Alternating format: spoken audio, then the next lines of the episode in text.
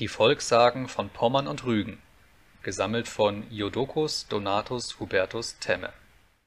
Swantewit und Arkona Auf der nördlichsten Spitze der Insel Rügen findet man noch jetzt die Spuren der Stadt Arkona, in alten Zeiten die Hauptstadt und Hauptfestung des Landes.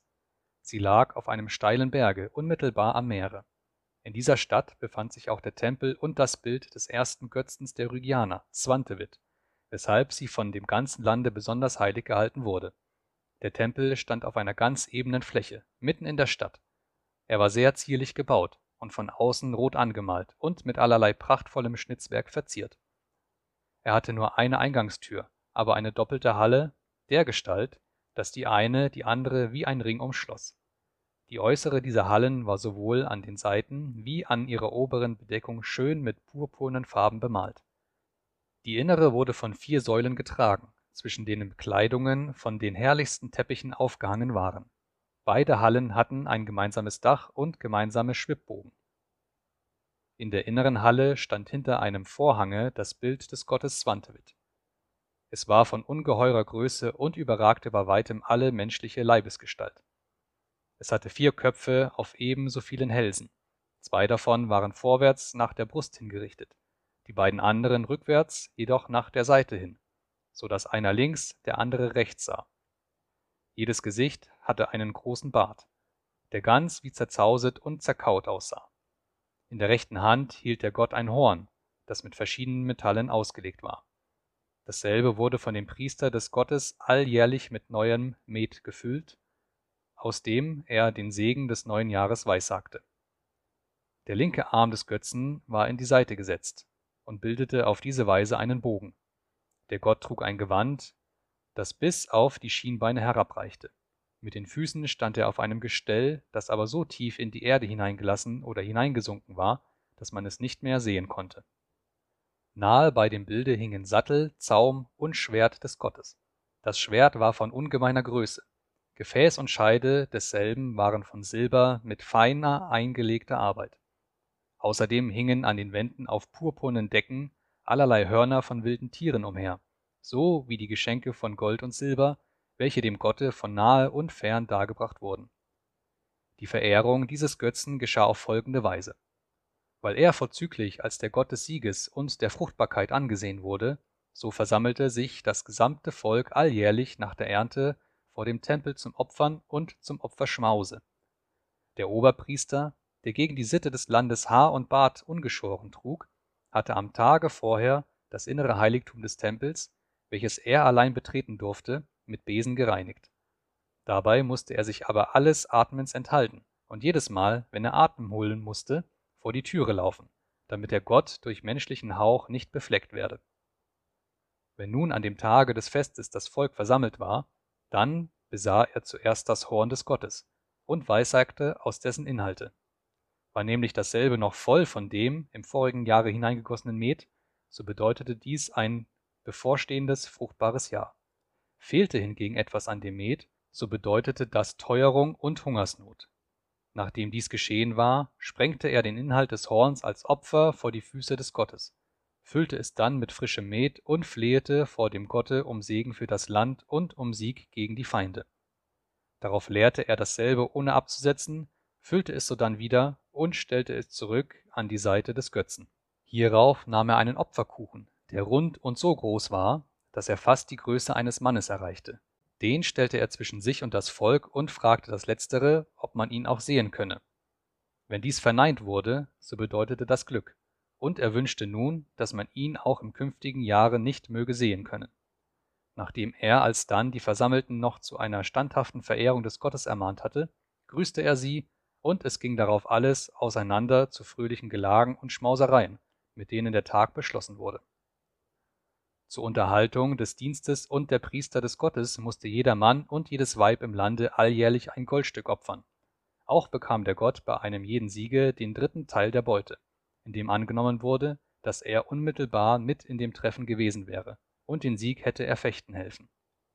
Weiter hatte er 300 Pferde zum alleinigen Eigentum, also dass alles, was durch dieselben verdient, oder alle Beute, welche durch dieselben gemacht wurde, ihm zufiel. Auf solche Weise war der Tempel des Gottes mit vielen Reichtümern angefüllt, zu denen die vielen Geschenke hinzukamen, die ihm von allen Seiten gemacht wurden. Selbst fremde Könige bezeugten ihm durch fromme Gaben ihre Ehrfurcht. So hatte ihm Svein, König Haralds Sohn, einen kostbaren Becher geweihet. Dieser Gott Swantewit hatte auch ein besonderes, ihm geheiligtes Pferd. Dasselbe war groß und schneeweißer Farbe. Es durfte niemand darauf reiten oder ihm Mähne oder Schweif berühren, als nur der Oberpriester, der es auch allein fütterte. Auf diesem Rosse zog der Gott zuweilen des Nachts ganz allein gegen die Feinde des Landes und des Glaubens aus und verfolgte und tötete sie. Denn gar oft fand man des Morgens das Pferd mit Staub und mit Schweiß bedeckt, so dass es einen weiten Weg musste gelaufen haben. Dasselbe Pferd wurde auch zu Weissagungen gebraucht. Denn wenn man gegen den Feind zu Felde ziehen wollte, so wurden vorher neue Speere oder Stangen in die Quere auf die Erde gelegt, und darüber wurde das Pferd dreimal hingeführt. Schritt es jedes Mal mit dem rechten Fuße zuerst voran und berührte auch die Stange nicht, so bedeutete dies einen glücklichen Ausgang des Feldzuges. Berührte es sie aber oder schritt es zuerst mit dem linken Fuß aus, so war dies ein Zeichen, dass kein guter Ausgang bevorstand. Solcher Götzendienst hatte lange auf der Insel Rügen gedauert, und das Bild Swantewits hatte gerade 330 Jahre in dem Tempel zu Arkona gestanden, als im Jahre 1168 Bild und Dienst zerstört wurden und an deren Stelle die christliche Religion fest Wurzel auf der Insel fasste. Die Rügianer hatten nämlich zu damaliger Zeit die dänische Oberherrschaft, unter der sie lange gestanden, von sich abzuschütteln gesucht. Dafür beschloss der König Waldemar I. von Dänemark, sie zu züchtigen. Er zog deshalb im Winter des Jahres 1167 auf 1168 mit einer überaus großen See- und Heeresmacht vor Arkona, der Stadt und der Hauptfestung des Landes. Mit sich hatte er genommen seinen geistlichen Feldhauptmann, den Bischof Absalon von Rothschild und den Bischof Svens von Arbus. Er belagerte die Festung mit sehr ernstlichen und nachdrücklichen Anstalten.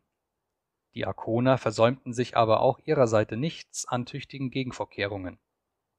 Die Stadt hatte nämlich von drei Seiten nach dem See hin so hohe und steile Ufer zum Schutze, dass es ganz unmöglich war, ihr von daher beizukommen. Und nach der vierten, nach der Landseite hin, hatte sie einen ebenso hohen und steilen Wall mit nur einem einzigen Tore darin. Und über diesem Tore befand sich ein starker Turm, von welchem aus es gegen jeden Angriff zu verteidigen war. Unter solchen Umständen hielten die Arkoner sich für sicher und unüberwindlich, und da sie auch zudem mit guter und gerüsteter Mannschaft versehen waren, so spotteten sie alle Anstalten der Belagerer. Diese, nachdem sie schon lange vergebens vor der Festung gelegen hatten und noch immer keine Weise absehen konnten, wie sie in die Stadt zu gelangen vermögten, fingen auch schon nach und nach an, an einem glücklichen Ausgange ihres Unternehmens zu verzweifeln.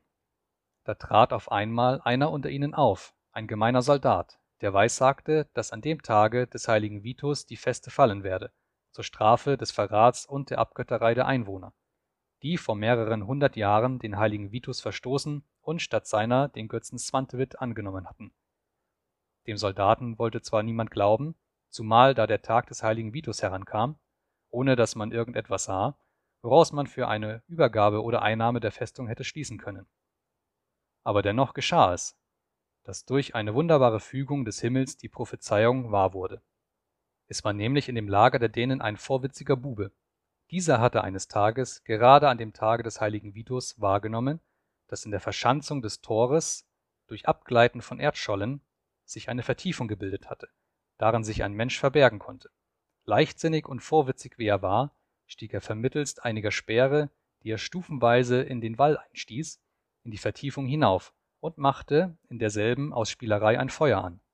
Da fügte es sich, dass das Feuer den Turm ergriff, der etwas über das Tor hinausgebaut war, und hervorragte. Anfangs achtete kein Mensch hierauf. Allein auf einmal stand der ganze Turm in Flammen, so dass selbst das oben in seinem Gipfel angebrachte Götzenbild von dem Brande ergriffen wurde. Jetzt wurden beide Teile aufmerksam. Die Belagerten schickten sich an, das Feuer zu löschen. Das benutzten die Belagerer, indem sie schleunig an die Festung heranrücken und anfingen zu stürmen. Dadurch bekamen die Arkoner mit einem doppelten Feinde zu kämpfen, dem sie auf die Dauer nicht widerstehen konnten. Besonders nahm das Feuer auf schreckliche Weise überhand. Die Dänen hatten ihnen schon früher das Wasser abgeschnitten, so dass sie nur einen einzigen brauchbaren Brunnen in der ganzen Stadt hatten. Es gebrach ihnen daher bald an Wasser zum Löschen, und sie nahmen nun zu der Milch von ihren Kühen ihre Zuflucht, um die Glut zu stillen. Allein dadurch wurde das Übel gar ärger, denn die Milch vermehrte die Flammen und trieb sie höher, anstatt sie zu vermindern. In solcher Not baten denn die Arkoner zuletzt um Unterhandlungen. Diese wurden ihnen auf Anraten des Bischofs Absalon vom König gewährt, und infolge derselben übergaben sie die Festung, am Tage des heiligen Vitus, wie der Soldat geweissagt hatte Gleich am Tage nach dieser Einnahme der Festung befahl der dänische König, dass das Bild des Götzen Swantewit zerstört werden solle.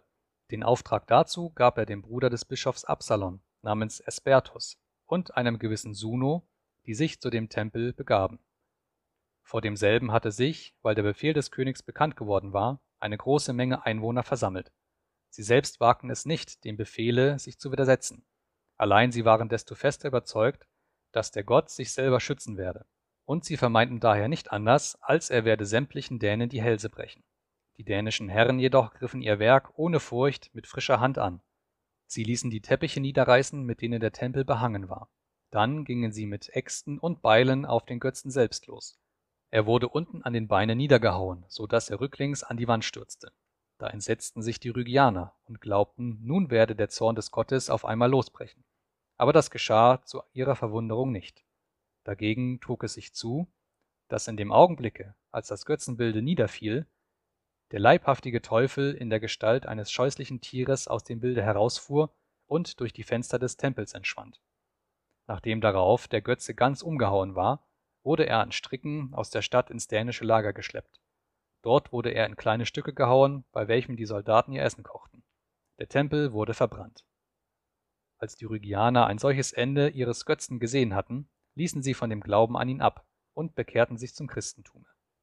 Nachher ist die ganze Stadt Arkona zu einer Zeit in das Meer versunken. Auf dessen Grunde soll sie noch ruhen, denn wenn es nebeliges Wetter ist, so steigt sie zuweilen unter dem Wasser empor, und man kann sie dann sehen mit ihren Häusern, Wällen und Türmen. Die Leute in der Gegend sagen dann, dass die alte Stadt Warfälle.